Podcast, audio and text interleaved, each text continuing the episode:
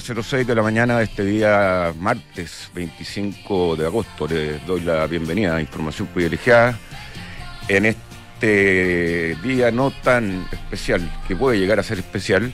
Eh, está bien ahí, perdón. Eh, ¿Cómo está, señor director? Lo voy a aprovechar y saludar el tiro porque lo veo ahí con cara de sorpresa. Bien, bien, buenos días. ¿Por qué podría no ser especial? Por una serie de motivos. Me imagino, pero ¿cuáles? Bueno, hay, hay cosas como que se están empezando a, a reactivar. Hay noticias de hoy día en la mañana que finalmente, y, y comentarios de ayer, que finalmente este portal Airbnb, que no sé si usted ha hecho alguna vez de uso, Sí, eh, va a finalmente a presentarse para el IPO en, eh, en Estados Unidos, eh, siendo la situación que hay, eh, algunos comentaristas como Kramer, en, eh, en un que es muy famoso en la CNBC, eh, dice que... Jim Cramer. Jim Cramer, pu- ese- esa, esta oportunidad Airbnb puede ser una, una ganga, una ganga o, o un robo, también lo dicen en, en inglés, en el sentido de que hay que, al parecer, aprovecharla, porque hay una razón fuerte, según él, que, eh, que el- hecho de que Airbnb sean departamentos o casas da más seguridad a los viajeros que eh, los hoteles. Lo que no, no, no entiendo tan bien por qué, porque en general me imagino que los hoteles van a tener una estructura bastante más profesional para, para hacer frente, digamos, a, la- a los posibles contagios en, en- sus instalaciones.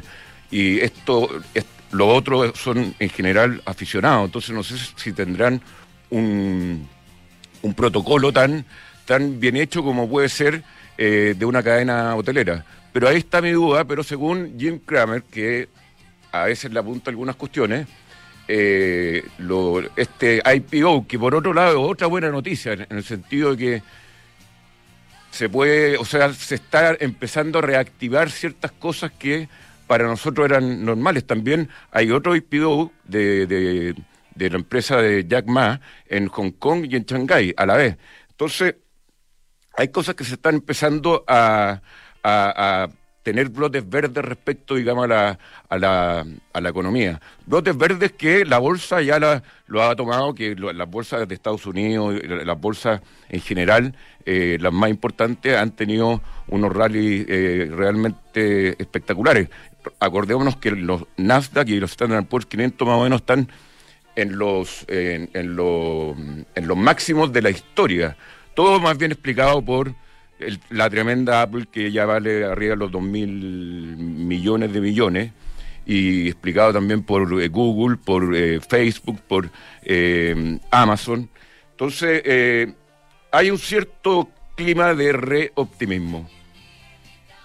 Fíjate que, que lo que te preguntas tú sobre lo de Airbnb, lo pensaba mientras lo decías, y, y viendo el comportamiento de la gente en el mundo, en la cual no nos excluimos en, en Chile, tiendo a pensar que, que va a ser un sector, fíjate que preferido, preferido que los hoteles, por lo mismo que tú decías, porque los hoteles son más profesionales, porque van a ser fiscalizados, porque van a tener todo tipo de restricciones para operar, una serie de incomodidades en la práctica, versus el, el- el tomar una casa, un, un apar hotel o algo así administrado por eh, Airbnb, te puede dar esa flexibilidad que la gente, a pesar de lo que estamos viendo, igual busca, eh, eh, igual no respeta.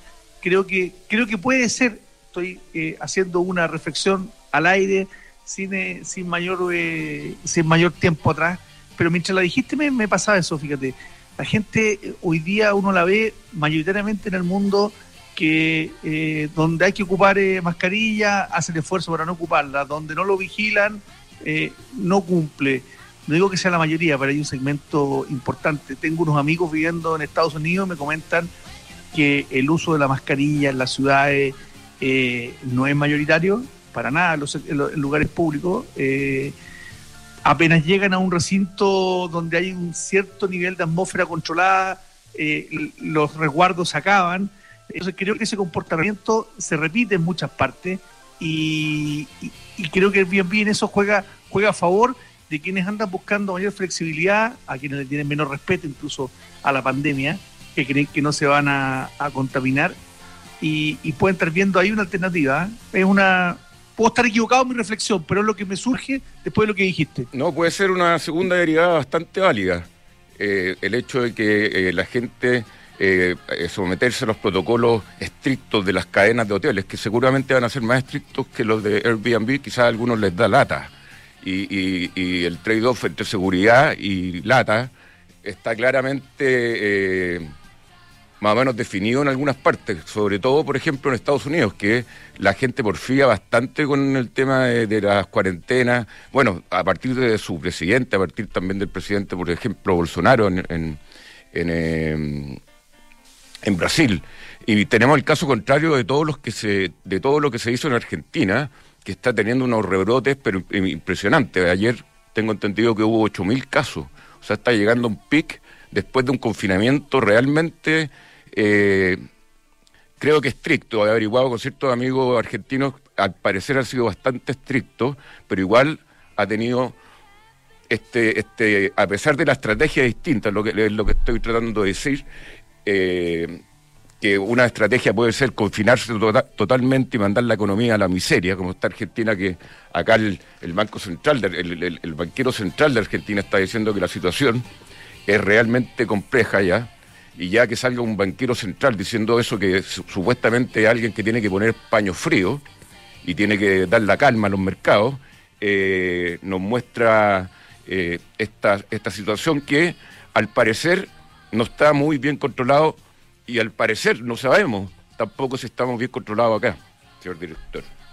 Sí, y fíjate que lo que decías de, Argentina hoy día, el foco de contagio y de muerte está muy, muy concentrado eh, respecto al per cápita en el fondo en Argentina y en Colombia. En Colombia la situación es bien, bien eh, dramática, pero pese a ello, dado el confinamiento tan duro que tuvieron al principio, los va a obligar a partir de los primeros días de septiembre a abrir su economía y abrirla bastante. Van a volver eh, eh, los comercios, los restaurantes, la construcción. Leí esta mañana el diario El, Tiempo Bogotá, le- miré una, un- una nota que venía al respecto y sorprendente porque están con niveles de contagio y de muertes altísimas, lo mismo, lo mismo que Argentina. Oye, un, un importante auditor de este programa que siempre me comenta cosas, eh, fíjate que coincide un poco con la reflexión que estamos haciendo el Airbnb. Dice, los viajeros formales, fundamentalmente los más, los corporativos, las empresas, los viajes de trabajo, van a tener que ir a hoteles por razones obvias. Pero los informales, donde puede haber una gran mayoría, eh, haya quizá una elección por eh, Airbnb. Así que eh, por ahí podría estar parte de la explicación de lo que estamos viendo. Sí, ahí va a haber que definir si uno va a querer entrar o no en este en este IPO, los que puedan, di- digamos, tengan los medios para eh, entrar en este tipo de, de inversiones, que, que bueno, ha, ha disminuido su, su precio en casi la mitad desde el 2017 a ahora. En, en el 2017 estaba más o menos a tre- 36 mil millones de dólares Airbnb y ahora está se está pensando en un IPO de alrededor de eh, 17 mil millones de dólares. Así que, pero es una cosa interesante, también hay otra cosa interesante, dos cosas más que quiero comentar contigo, señor director, en esta editorial. Eh, bueno, Estados Unidos y China al parecer empiezan acercamientos de compromiso con el tema de la guerra comercial. Eh, ya se está, se está suavizando un poco la pista para que ese tema se- se- finalmente se solucione y no llegue a puerto una, una real guerra comercial, que era lo que en algún minuto planteó Donald Trump. Al parecer los chinos van a ceder en comprar alrededor de 200 mil millones de dólares, dólares en productos norteamericanos o estadounidenses y eh, parece que eso irá bien encaminado y posiblemente para la reelección, o sea, para la posible reelección o la competencia presidencial allá en Estados Unidos en noviembre, tengamos buenas novedades con este tema de eh, China que nos afectó. Es noticia antigua ya. O sea, antes lo único que hacíamos era hablar de la guerra comercial, estábamos acá con al- analistas internacionales, ahora con la pandemia se nos, se nos fue, pero por lo menos ese carril está, está corriendo. Además que lo- los efectos de ese problema hoy día aparecen de niño de pecho al lado de los problemas que tenemos de los efectos de la, de la Claro. pandemia.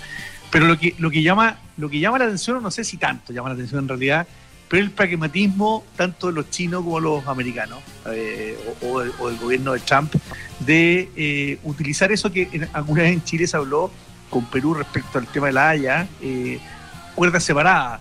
Se sacan la mugre en el ring, se pegan, se golpean, se dan duro, incluso fuera las reglas, eh, en unos temas, pero en otros negocian como unos señores, como unos caballeros en, en una mesa y tiene que ver con esto. No me deja de sorprender el pragmatismo, que, que siempre es bienvenido el pragmatismo, pero en este caso creo que está llevado a su, a su extremo por, al mismo tiempo, en, en el mismo momento. Así es. Oye, lo otro es que es más local, digamos, que al parecer la reactivación de este de ventas eh, de este mes de agosto, de estas dos primeras semanas de, agosto, donde efectivamente subieron la venta de bienes semidurables, digamos, televisores, digamos, notebooks, eh, electrodomésticos. Al parecer, eh, buena parte de la plata del- de- que se inyectó por el 10% de retiro de los fondos de pensiones se ha gastado en este tipo de, de, bienes. Bueno, mira, eh, ya lo hemos dicho tantas veces, la plata es de cada uno, que cada uno haga lo que quiera, pero no digan que no dijimos que iba a pasar esto, y no porque fuéramos adivinos, sino si que esta película la habíamos visto en Perú ya hace, hace un tiempo, lo hablamos además con la, con la presidenta de la Asociación de Fondos de Pensiones Peruanos, y, pasó eso, se dedicaron a comprar un gran porcentaje de gente eh, este tipo de bienes, cada uno que haga lo que quiera con su plata, pero parte importante del objetivo que se buscaba no era, no era ese. Así que, eh, en todo caso, fíjate que hay que reconocer que en, algún porcentaje de la población, evidentemente, que ha traído dosis de, de alivio y eso siempre, siempre es agradable eh, escucharlo. Y, y la información que hay de las ventas del comercio en general, más allá de los bienes durables, de línea blanca, sino que también de, alimentos o de, o de otro tipo como de vestuario, calzado, como, como se llama la categoría, también ha- han habido buenos números en estas últimas dos semanas. El comercio está viviendo eh, una recuperación importante. Lo que hay que ver ahora es si esa recuperación es sostenible en el tiempo o va a ser un veranito de San Juan producto solo de este 10%, porque el 10% se nos va a ir como el agua entre las manos. Así es. Eh, oye, finalmente comentarte, ya, ya tenemos nuestro entrevistado que te pido que lo presentes, por favor, eh, director, pero qué pena la, la ida de, de Dillona, el cierre de todas las tiendas. Una Así marca, es. digamos, que no es la marca más elegante que ha habido en la vida, pero una marca que siempre estuvo ahí presente en algunos, en algunos locales. Eh, me acuerdo que habían parcas, poleras, eh, eh, eran parte también del uniforme escolar a veces. y bueno, una pena que otra, otra víctima más, digamos, de esta, de esta crisis. Así es, bueno, y vamos, vamos directo con nuestro invitado, don José Manuel Mena, quien es el presidente de la Asociación de Bancos y, e Instituciones Financieras. José Manuel, desde una larguísima experiencia, pero no por eso tan mayor, un, un ejecutivo joven, que ha estado eh, en la banca prácticamente toda su vida. Yo me acuerdo de él en el, en el Banco Sorno, después pasó a Banco Estado, y ha, participado de distintas entidades. Hoy dirige el, el gremio que agrupa a toda la banca privada del país. Eh, buenos días, José Manuel. Hola, buenos días Juan Pablo, Cristian, un gusto de poder conversar con ustedes. Hola, buenos días. Bueno, eh, José Manuel, queríamos preguntarte eh, cómo, cómo ha estado el, el balance hace, hace, hace un buen rato que no, que no lo hacemos. Al principio esto fue casi, casi diario o, o por horas, pero cómo han, ha ido la, la reprogramación de créditos en la banca y los distintos sectores que, que se han lanzado al programa. ¿Cómo lo están viendo ustedes como, como sector y como industria? ¿Y cómo responden eh, siempre a críticas que siguen dando vuelta de que en la casuística de, de alguna gente que no le llegó los créditos porque no no calificaron, pero entiendo que los números son eh, muy, muy grandes y abarcaron a mucha gente y a muchas pymes. Cuéntanos un poquito ese balance. Eh, te, te agradezco el punto, eh, solo poner un, un elemento de contexto para a lo mejor después profundizar, que tiene que ver con la altísima carga operacional, eh, la necesidad de trabajar en, en pandemia nuestra gente, pero con volúmenes en transa- transaccionalidad y en montos como nunca se había visto en Chile, eh, no solo en, en reprogramaciones, que otro ámbito gigantesco, no solo colaborando para el pago de las pensiones, sino que, tal como tú dices, Juan Pablo, en el otorgamiento de los créditos FOGAPE COVID. Específicamente en esta en esta área, los créditos destinados básicamente a micro, pequeña, mediana empresa, eh, yo recuerdo, tal como tú mencionabas, todas las frases que se señalaron a comienzo de mayo, pues esto partió el 4 de mayo, hacer ese recuerdo, señalando que la banca primero no iba a poder dar en plazo razonable respuestas a las miles de solicitudes, segundo, que eh, había un proceso extremadamente lento, eh, y tercero, casi diciendo que aquí era necesaria una intervención eh, legislativa como para poder hacer un, un- un- una obligación para otorgar crédito. yo, yo diría que ya pasando a esta altura vamos a terminar con los cuatro meses. Creo que estamos en el, en el mejor escenario que podríamos haber pensado cuando, me recuerdo, en esos primeros días de mayo, conversábamos con entidades gremiales que agrupan a, a microemprendedores, por ejemplo, o conversábamos con entidades gremiales que de, que, de- que agrupan a múltiples sectores, muy de medianas empresas, pequeñas empresas, y yo reafirmo, estamos en el mejor escenario posible porque tenemos a esta altura del orden, vamos a redondear, 200, estamos en esta semana ya alcanzando los 275 mil créditos aprobados, 275 mil, de los cuales en magnitud esto estamos bordeando, vamos a llegar a 13 mil millones de dólares, el tipo de cambio está fluctuando mucho, así que depende del tipo de cambio que uno tome, pero el tipo de cambio actual estamos en el orden de unos 12.500, pero al ritmo que vamos deberíamos llegar a 13.000. Y lo más importante, las solicitudes que hemos recibido, los bancos, eh, la tendencia es que ya están aprobadas eh, del orden de algo más del 80%, pero en proceso todavía se mantiene un monto del orden de algo más del 10%. Yo pensaría que con el correr de los días las aprobaciones van a estar bordeando el 90%. Esto es mucho más de lo que se pensó en al- cualquier minuto. Significa la mayor inyección de liquidez en el segmento micro y pequeña empresa de la historia de Chile. Eh, las cifras que hablamos de miles de millones de dólares son equivalentes a cualquier programa que todos hemos conocido en Chile, multiplicado por varias veces lo, lo que se ha hecho en otros países latinoamericanos y me parece que eh, la banca ha sido absolutamente contracíclica. Esto ah, ah, responde a un 40%, explica un 40% del fenómeno de contraciclicidad que menciono. Vamos, podemos extendernos sobre eso.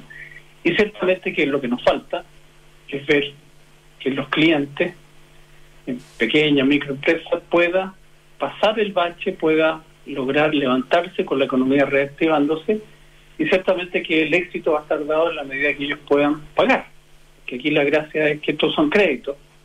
Fueron dados con esa lógica de la que los clientes sí podían cumplir y esperamos que eso efectivamente se concrete cuando a fines de este año empiecen las primeras cuotas a vencer. José Manuel, eh, perfecto. Eh, dado, dado la garantía estatal a un porcentaje importante de estos créditos, les ha permitido a la banca llegar a mucha gente que en circunstancias normales no hubiesen sido sujetas de crédito por el, por el nivel de riesgo que tienen y porque los números de esas pymes no, no, no daban. Eh, ¿Qué razones hay hoy día, por ejemplo, para... Porque va a haber un nivel, y ya ha habido un nivel de rechazo todavía chico, bajo, tú dices que se va a aprobar el 90%, eh, seamos optimistas incluso, a lo mejor va a haber un 5% finalmente de quienes están solicitando los créditos que no van a ser sujetos de crédito. ¿Cuáles son las razones hoy día, dado el nivel de eh, garantía que hay para que no reciban esto? ¿Son, son, eh, son empresas que no tienen ninguna viabilidad bajo ningún aspecto para ustedes? Sí, el, muy buen punto porque hay que recordar que en estos contextos el problema principal es que el crédito nuevo fluya. ¿m? Una cosa es reprogramar, eso es sobre los créditos actuales, pero lo principal cuando las economías caen a estos niveles, los textos dicen ojalá el flujo de nuevos créditos que permitan capital de trabajo principalmente exista y fluya. Y en estas situaciones de incertidumbre tan amplia, donde las variables que no son posibles proyectar no son un par, sino que son decenas, es que la teoría y el mundo así lo ha demostrado en todo este tiempo, es que los instrumentos de garantía estatales permiten compartir el riesgo. El caso nuestro en que el deducible generó un, una disminución de la garantía real, no es una cifra exacta, depende de la siniestralidad final, pero uno podría hacer escenario y diré que la garantía está cubriendo, vamos a decir, un 60% en promedio, pero hay un 40% que es asumido por el banco. Y en ese caso, eh, la decisión de crédito era extremadamente delicada porque estos son dineros que se entregan, pero se cobran, como es el, la misión de los bancos para poder responder a nuestros depositantes. Y el, el, la decisión de crédito como tal tiene riesgo de, de no pago.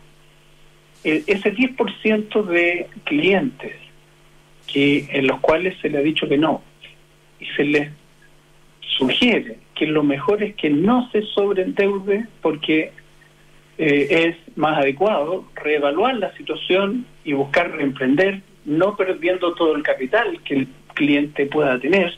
Son decisiones que los bancos tenemos que hacer históricamente todos los días.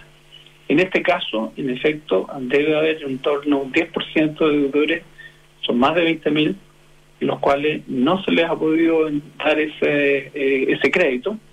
Y, y en ese aspecto hay muchas situaciones en las cuales la crisis de violencia que tuvimos desde octubre y la pandemia han generado una destrucción de, de emprendimiento importante, menor en términos porcentuales, pero cada caso, dado que son nuestros clientes y además tienen tenían deudas con nosotros y muchos de ellos, es un- una dificultad, pero que cada banco ahí con su cliente evalúa cuál es el mejor camino para él, para poder que el cliente pueda reemprender. Ciertamente que la situación todavía es algo que debemos monitorear.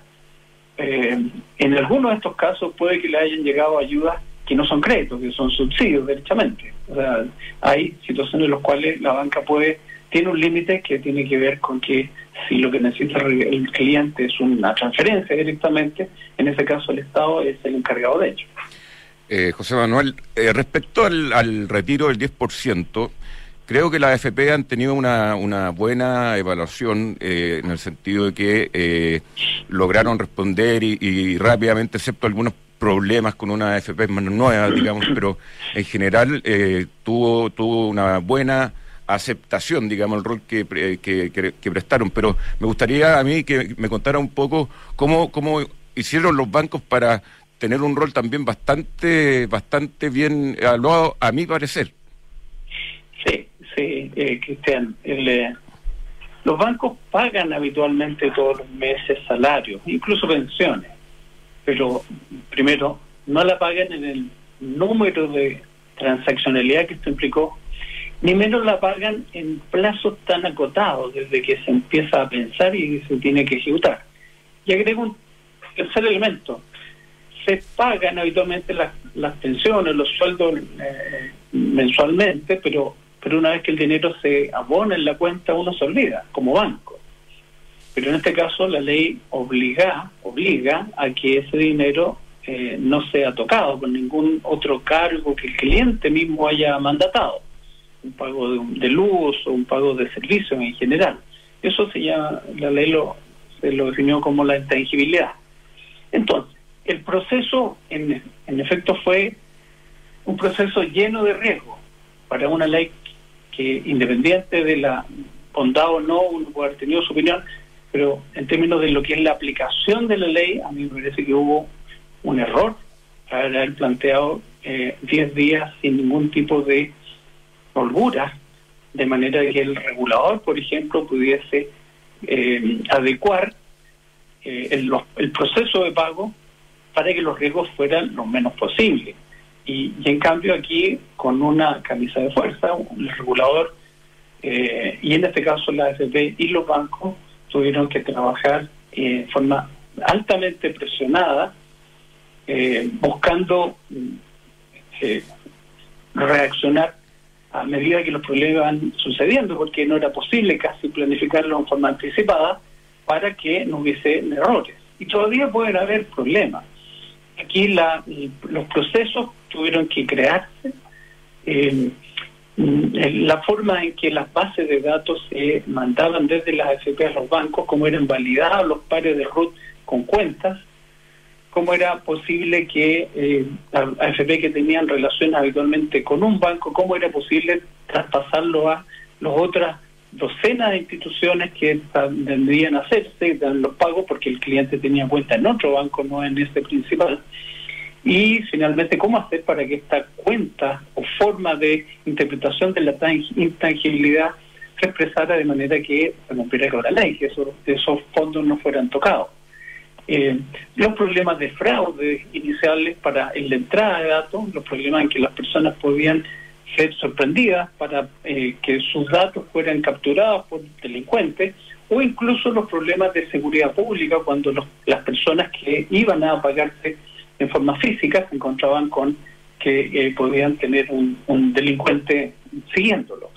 Eh, y por último, menciono el problema de fraude que una vez que las personas reciben dinero en sus fondos en estas cuentas, después son eh, eh, eh, son invitados a través de sitios que no son regulados, sitios que hay que mirar permanentemente con quién estoy interactuando, porque los invitan a comprar, a invertir, a hacer uso de esos fondos de una forma también eh, que es simplemente un engaño, es un fraude. Eh, el proceso fue extremadamente complejo.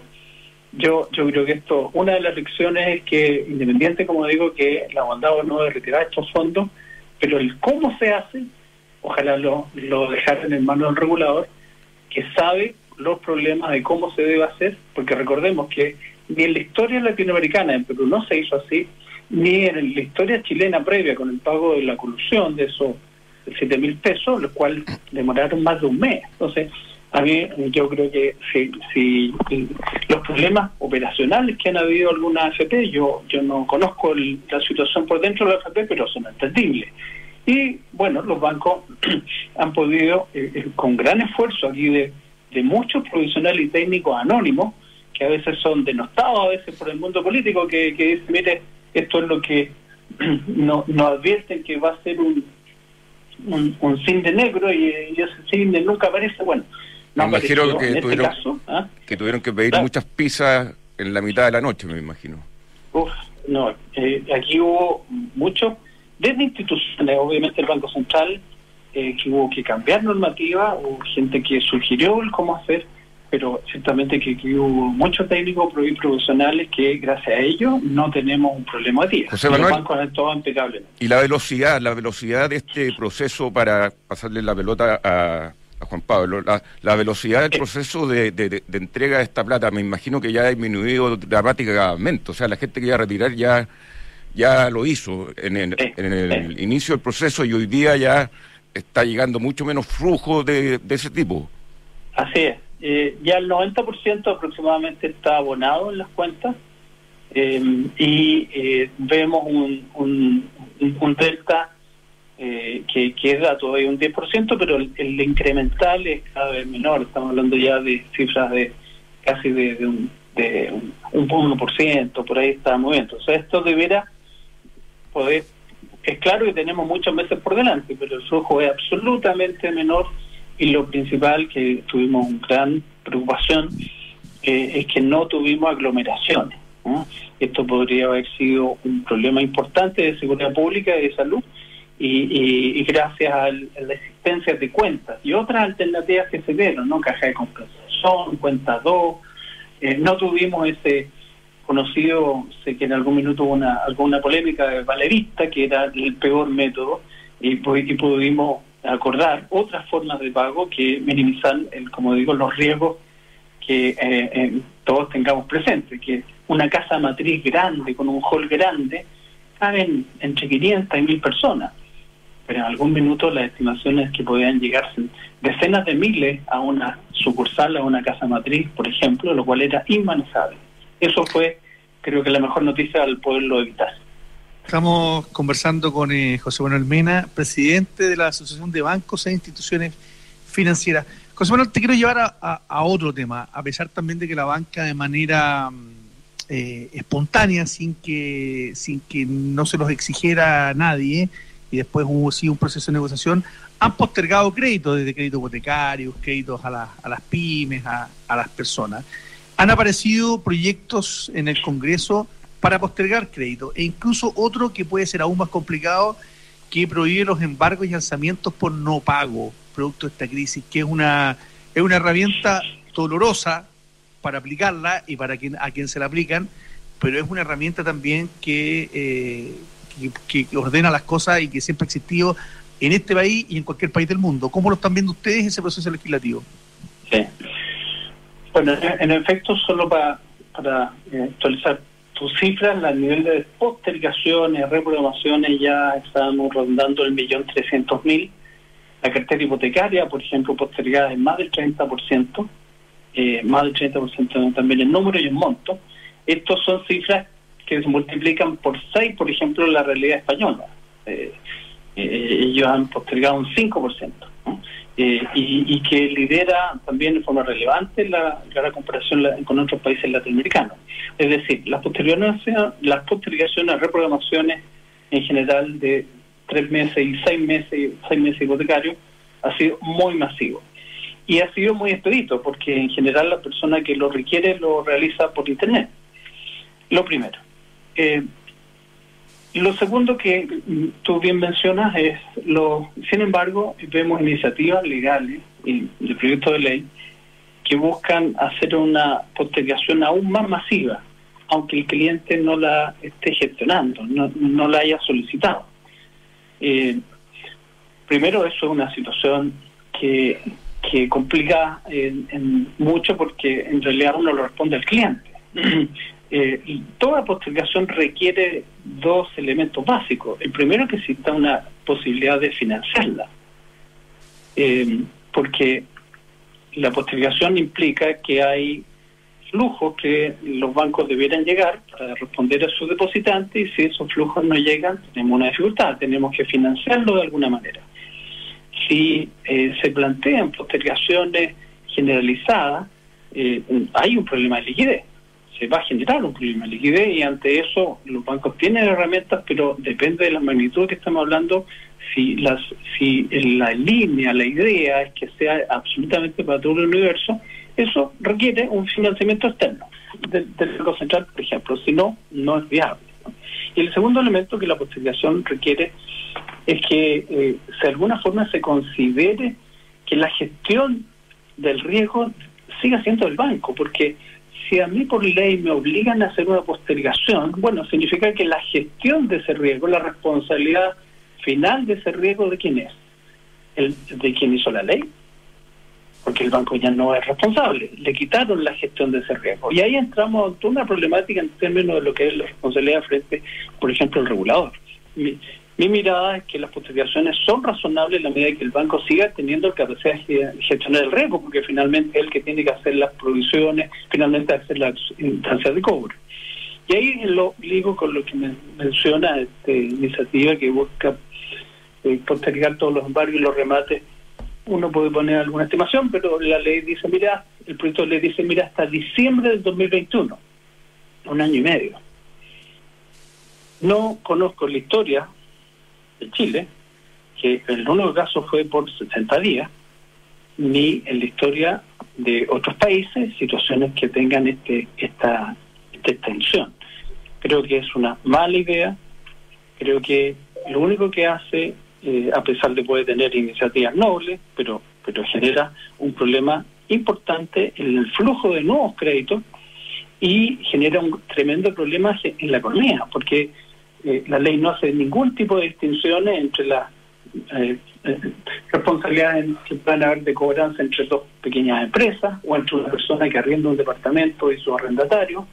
Eh, en general, eh, le quita facultades claramente al Poder Ju- Judicial, se mete en un ámbito que no corresponde al ámbito legislativo y, y para coronar, si uno hace la mirada global, esto es, si esto no es anti- an- eh, inconstitucional, yo no, no, no entiendo. Aquí hay problemas de, de derecho de propiedad que son afectados por una persona, por ejemplo, que tiene arriendo su departamento, que creo en, en- en definitiva, pues la- los problemas hay que hay que enfocarlos con una mirada de cómo hacer para que se solucionen los, las situaciones en que estemos metidos, no para agravar los problemas. Creo que en este caso esta, este proyecto de ley requiere ser evaluado en su impacto, requiere en definitiva que sea eh, una medida que tenga conciencia de lo que va a implicar si esto que finalmente es aprobado. Yo creo que esto es un tremendo problema para la economía en general, no solamente para aquellos como los bancos que tenemos crédito entregado. Muchas gracias, José Manuel. Interesante conversación para ver en qué está la banca hoy día, sobre todo en el proceso de reconstrucción, el pago del 10% de la AFP y la reactivación que Chile va a necesitar de ahora en adelante. Así que muchísimas gracias por conversar esta mañana con nosotros. Gracias, a, a José usted, Manuel. Juan Pablo, gracias a ti, Cristian. Buenos días. Muchas gracias. Buenos, Buenos días. días. Oye, acá te tengo una buena noticia, muy entretenida. Los Chivas y Talks es un espacio de co- conversa- conversación en donde tres exponentes cuentan su experiencia en torno al- a un tema determinado. Esta vez el tema va a ser, y ojalá sea así, la reapertura, el futuro de los bares y restaurantes. El- la fecha es el 3 de septiembre a las 20 horas, con muy importantes exponentes. Y pu- lo bueno que puede entrar cualquier persona, no tiene para qué estar tomándose el whisky, eh, puede eh, estar eh, en videoconferencia, solo tiene que ingresar a chivas.com y eh, inscribirse ahí en ese sitio, chivas.com. Bueno, y el Fondo de. Independencia, Rentas Inmobiliarias, ha logrado ir demostrando, a pesar de la adversidad, de todo lo que estamos viviendo, de todas las complejidades, de todas las oscilaciones del mercado, su capacidad de generar flujos y mantener el buen desempeño de su cartera de inversiones. Qué tremendo desafío. Visítelos en independencia-sa.cl. y organiza tus gastos con tus tarjetas de crédito y obtén el siguiente beneficio con BCI. De paga en 3 a 12 cuotas sin interés en grandes tiendas y en tiendas de materiales de construcción. BCI, seamos diferentes. Y, te agrego que tuve la experiencia de tener que pagar un, un tema de salud y también tiene 12 cuotas precio contado, Excelente. sin interés. Hoy más que nunca es importante pensar en tu tranquilidad y aún más de asegurar una pensión fija en OF. Tenemos más de 120 años de experiencia en el mercado. ¿De qué estoy hablando? De Euroamérica, porque Euroamérica. siempre nos da un buen consejo. Así es. Y también está el Magro con las cuatro razones importantes en esta en este ambiente para poder comprar un departamento. Si usted lo compra, puede optar a estar un año completo sin pagar el dividendo. También puede optar a pagar con la tarjeta de crédito a través de Transbank en 18 cuotas sin interés. Y también hay otro sistema eh, de crédito a 60 meses de plazo para pagar también el pie. Y si te quedas sin pega, le devuelven la plata, le, le devuelven el pie sin preguntar mucho, sin multa. Así que eh, es una inversión bastante segura. Y aparte, si usted es inversionista, le garantizan, le pueden garantizar el 4,5% de rentabilidad en el primer año. En almagro.cl pueden encontrar más informaciones. Estamos eh, en el 2020, pero si yo te digo que eh, el 2018 es el futuro, ¿me crees o no? Por supuesto. Por Ah, supuesto. ok, y, tú- y tú no lo viste. tú sabes. creo. Sí, sí, está No, espectacular. es el, es el nuevo Peugeot, el nuevo sub de Peugeot 2008, que es realmente espectacular, es prácticamente 100% digital, su panel de control es 100% digital y con eh, nuevas dimensiones. Realmente un cambio tremendo de Peugeot que siempre nos sorprende con la vanguardia, con la tecnología, con la innovación y que ya está en Chile este nuevo SUV, el 2008, a quienes le, les interese, véanlo, en la página web en peyo.cl o si van con todas las precauciones acérquese a cualquier concesionario. Bien, estamos con nuestro próximo. Te faltó, te faltó uno, ¿no? eh, PwC. sí, pero vamos a conversar con ellos ahora. Ah, bien. Eh, y ahí, o sea, no, no, no va a ser necesario. necesario. Sí, pues. Pablo Gómez, eh, socio de People and Organizations de PwC en Chile, la nueva realidad del teletrabajo, de las dotaciones óptimas, todo lo que está pasando respecto a este cambio, cambio general, cambio, eh, no sé, una revolución del cambio en el modo de trabajar se viene. Así que vamos a analizarlo con Pablo Gómez de PwC. ¿Cómo estás, Pablo? ¿Cómo estás, Cristian? Buenos días. Juan Pablo, buenos días. Muy buenos Hola, días. buenos días. Encantado de estar aquí con ustedes hoy día.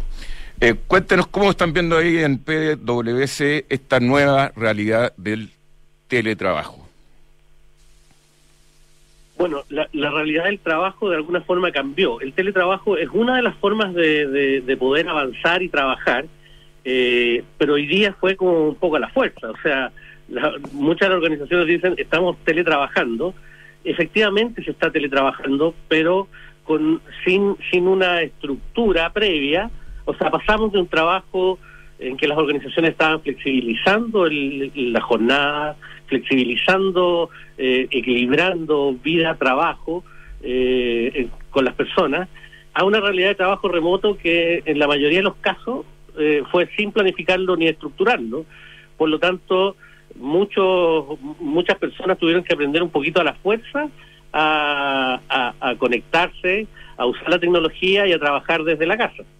Entonces, eh, yo, yo siempre, o, o me he planteado el último tiempo, que en general nosotros lo que estamos viendo es un trabajo sin planificación que debe ir poco a poco ordenándose. Hay algunos que también dicen, oye, se podía trabajar desde la casa, que, era como un que era como, como, como una fantasía para algunos, ¿no? Sí, se puede trabajar desde la casa, pero es interesante también pensar que no todos los puestos de trabajo son necesariamente eh, no presenciales. Hay muchos temas comerciales, muchos temas productivos que requieren de las personas en el trabajo. Hay otros también que han dicho, oye, aprovechemos y podemos tener unas bajas en la dotación de las personas que están trabajando con nosotros. Eh, y ahí es donde nos- nosotros queremos poner un, poco de eh, pausa y reflexión. Eh, es muy necesario revisar la estructura, revisar las personas que el número de personas que trabajan con nosotros, pero no con un afán de eh, reduccionista solamente, sino más bien de reubicación y análisis de cuáles son eh, los cargos y puestos críticos que hay dentro de una organización.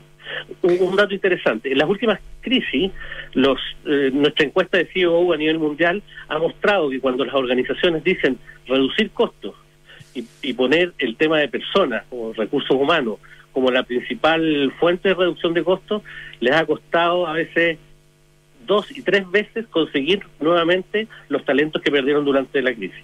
Entonces ahí tenemos un tema que hay que revisar con cuidado, entendiendo eh, la que la realidad del trabajo hoy día también está sometida a, a- a niveles de productividad mucho más bajos. Entonces, efectivamente hay organizaciones que han funcionado con una- dotación menor, pero los niveles de trabajo y productividad han sido también menores. Para, para allá te quería llevar, Pablo, porque ustedes tienen presencia global, hay países que, que están muy adelantados en el tema del teletrabajo. Y, y- y yo te iba a preguntar Sí. específicamente que, exactamente qué pasa con la con la productividad. Uno ve y tiene, tiene videoconferencias todo, todo el día y ve que eh, obviamente que las familias están en las casas completas, los niños circulan, los papás y las mamás tienen que hacer otras labores durante el día también eh, con los niños mientras ellos no vayan al, a- al colegio. ¿Qué pasa con eso? De, de- porque este es un teletrabajo también bien su y no solo nos llegó la fuerza, sino que en unas condiciones distintas. Claro, imagínate, y, algunos datos interesantes. Mira, en, en cuarentena, se- la- los adultos en general con niños han requerido, de acuerdo a una encuesta nuestra, un 28% de apoyo en salud mental. El, el estrés en cuarentena y teletrabajando se multiplica por cuatro. Y cuando se, les ha preguntado a la gente más o menos eh, cuál es cuál es su, su estado de ánimo, un 73% de la gente dice que el tema de la cuarentena lo ha mantenido con altos y bajos, con bajones, digamos. Entonces, eh, efectivamente, lo que estamos haciendo hoy día es un esfuerzo por mantenernos eh, andando, activos. Eh, el teletrabajo, como tal, requiere, entre otras cosas, identificar cargos, cuáles son los cargos que son teletrabajables. Entonces, todo el tema de dotación, eh, el trabajar remoto, primero hay un, tema de cuáles son las funciones teletrabajables. Y ese es el análisis que hay que empezar a hacer y ojalá se haya empezado ya hace un rato, porque tenemos cinco meses de pandemia y tenemos que volver rápidamente a trabajar. Eh, también evaluar, porque no solo basta con decir, bueno, quiero que trabajes desde la casa. ¿En qué condiciones vas a trabajar desde la casa? Es, es- es- importante decir que cuando uno habla de teletrabajo, eh, no es eh, el, el teletrabajo es una actividad, no un lugar. Por lo tanto, alguien podría conectarse desde un parque, desde una biblioteca, desde cualquier lugar. Entonces, todas esas definiciones hay que comenzar a hacerlas, porque de lo contrario eh, vamos a tener eh, problemas graves de productividad o, o, o- o- o gente con, con problemas de estrés importantes. Eh, y por eso que también, y aquí eh, eh, hay un aspecto que es súper fundamental para mí, que, y para nosotros como, como organización, es el trabajar en lo humano con foco en lo humano. Entonces, primero, ¿cuáles son la, la- el, el- el- cuáles, cuáles son los puestos que son teletrabajables? ¿Qué nivel de autonomía tienen las personas para trabajar? ¿Cómo es nuestra cultura de trabajo? Porque también eso impacta en, en- la forma o en la productividad. Establecer políticas norm- eh, formales para poder eh, trabajar desde, desde la casa. Determinar las condiciones físicas.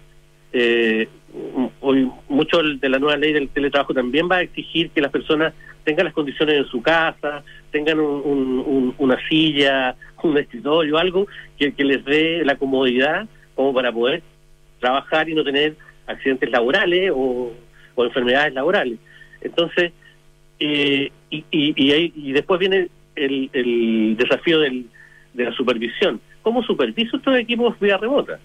Ya no, voy a- no, no, los voy a tener al lado. Entonces, todas estas condiciones en, en, otro, en- en el mundo se han fijado para poder teletrabajar. Y, y yo creo que en Chile, antes de la pandemia, había muy pocas organizaciones pensando de verdad en esto.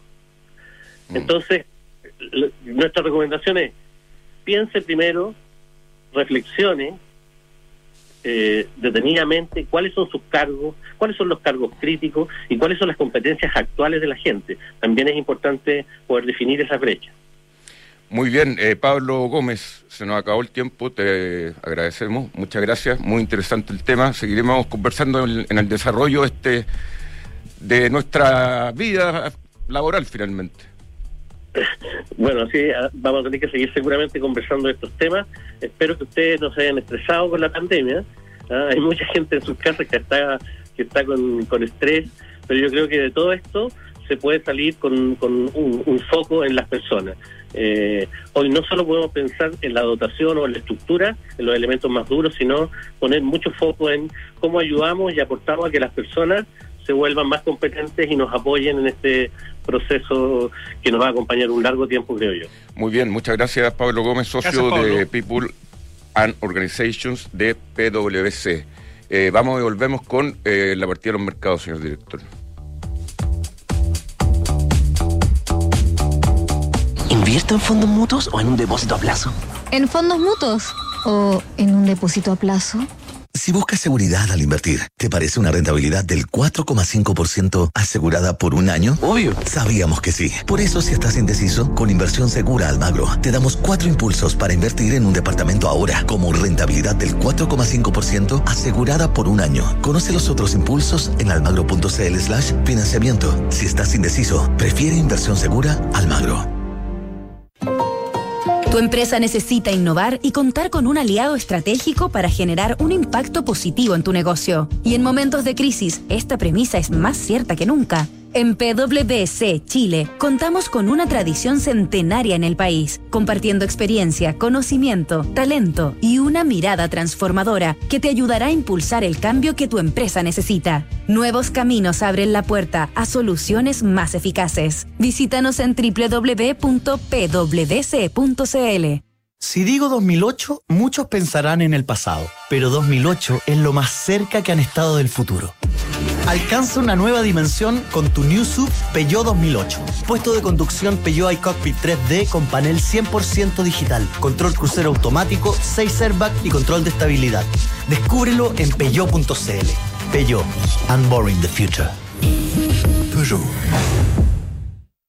Cuidarnos en casa es importante y organizar tus gastos también. Por eso en BCI tenemos este beneficio para ti. Con tus tarjetas de crédito BCI pagan 3 a 12 cuotas sin interés en grandes tiendas y tiendas de materiales de construcción. Organízate con tus tarjetas de crédito BCI y haz tus compras sin salir de casa. BCI, seamos diferentes. Cae de 0% calculado bajo un monto de compra de un millón de pesos en 12 cuotas. Costo total del crédito un millón de pesos. Infórmese sobre la garantía estatal de los depósitos en su banco o en www.cmfchile.cl. Somos Independencia, la administradora líder en gestión de rentas inmobiliarias para inversionistas institucionales, calificados y sabios ahorrantes, con más de 30 años de experiencia y con una sólida trayectoria. Hablar de independencia es hablar de rentabilidad y gestión de excelencia. Generamos flujos de rentas en Chile, Estados Unidos y Uruguay. Confíe en Independencia Fondos de Inversión, líder en rentas inmobiliarias desde 1990. Más información en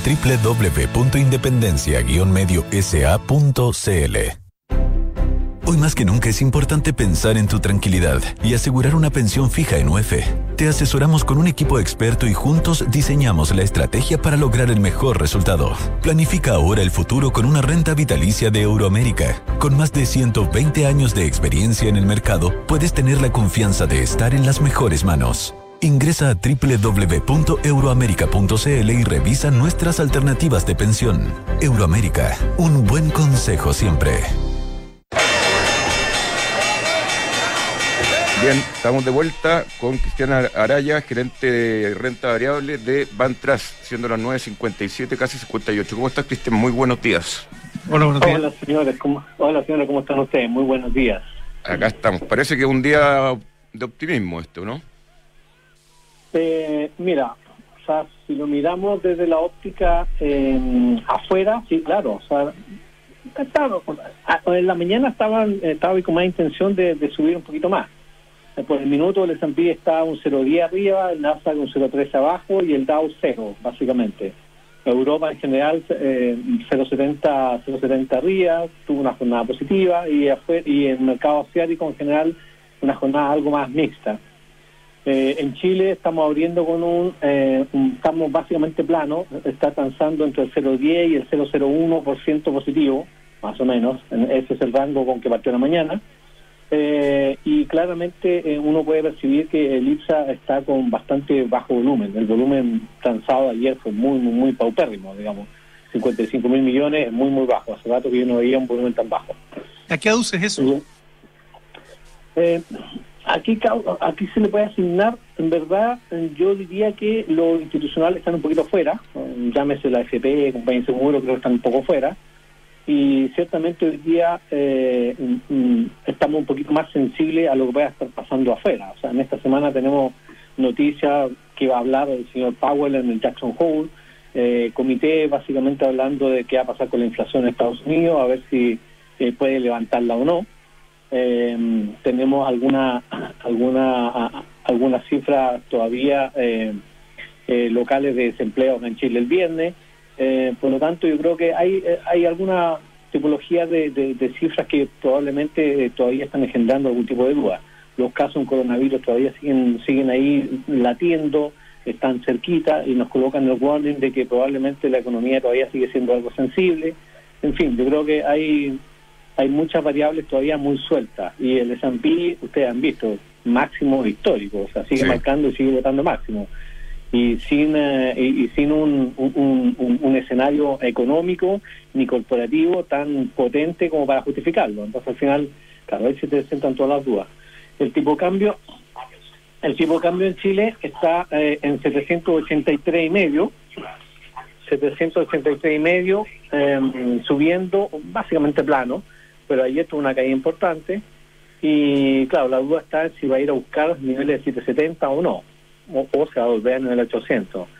Yo creo que ahí va a depender, creo que eh, tiene- dependiendo de lo que pueda decir Powell el jueves, eh, probablemente eh, vamos a tener algo más de certeza de para dónde puede cortar un poco nuestra moneda. Pero a mí me huele que tengo, tenemos poco espacio pa- para apreciaciones.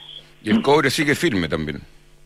El cobre bastante sólido, en general los commodities siguen bastante sólidos, pero apoyados también por un, por un dólar, por un billete verde que está ahí todavía eh, titubeando eh, si, si, si, si recupera algo de terreno o sigue depreciándose, digamos. Hoy día, según todos los consensos analistas, todavía ven eh, algún tipo de volatilidad en, en el dólar y algún espacio para que se siga debilitando. Eh, pero bueno, te insisto, creo que lo que puede decir Powell el jueves me parece que puede ser bastante relevante. Muy bien. Eh, muy bien, Cristian. Muchas gracias. Cristian Araya, usted, pues, gerente de renta variable de. Bantras. Nos tenemos que ir casi inmediatamente. No vamos a poder disfrutar de esta canción tan linda de ABBA. Eh, los dejo invitados a Visionarios con George Eastman Kodak. Una historia muy interesante también. Muy buenos días, señor di- director. Buenos días y buenos días a todos. ¿ah? Buenos días.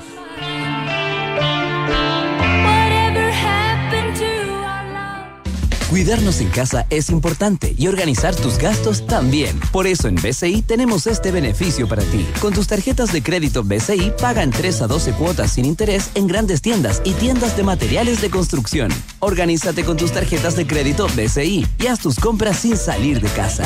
BCI, seamos diferentes. Cae de 0% calculado bajo un monto de compra de un millón de pesos en 12 cuotas. Costo total del crédito un millón de pesos. Infórmese sobre la garantía estatal de los depósitos en su banco o en www.cmfchile.cl.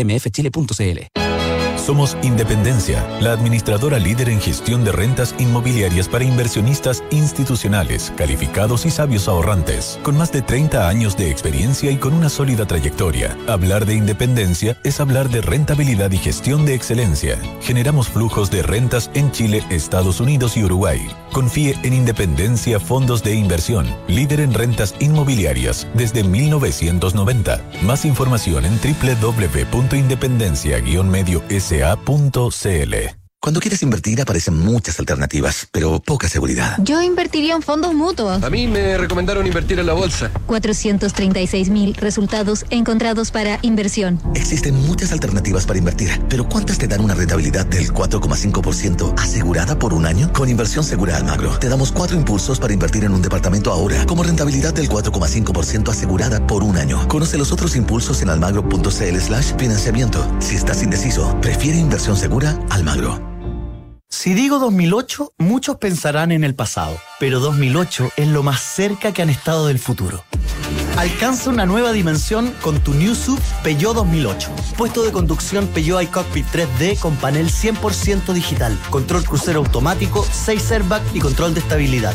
Descúbrelo en peugeot.cl. Peugeot, unboring the future. Peugeot. Visionarios. Mujeres y hombres con ideas que transforman el mundo, negocios que parecían imposibles y empresas que marcaron hitos. Lo que hacemos en nuestras horas de trabajo determina lo que tenemos. Y lo que hacemos en nuestras horas de ocio determina lo que somos. George Eastman, el empresario de la luz. El neoyorquino George Eastman tenía 7 años cuando perdió a su padre y 16 cuando murió una de sus dos hermanas. Desde los 14 comenzó a trabajar para ayudar a su viuda madre, primero como junior en una empresa de seguros y luego como empleado auxiliar del Rochester Savings Bank.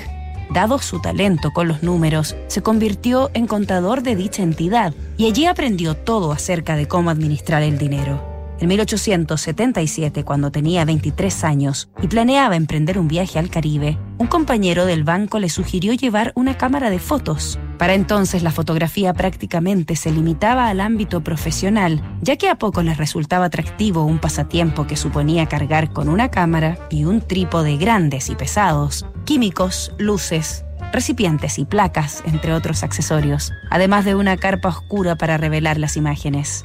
Eastman se convirtió en uno de esos pocos románticos y aunque siempre fue un hombre austero, sabía darse sus gustos, que consistían en comprarse equipos fotográficos. Pero la paciencia por su afición tenía un límite, por lo que se propuso realizar por sí mismo algunas innovaciones que pondrían su pasión al alcance de todas las manos del mundo.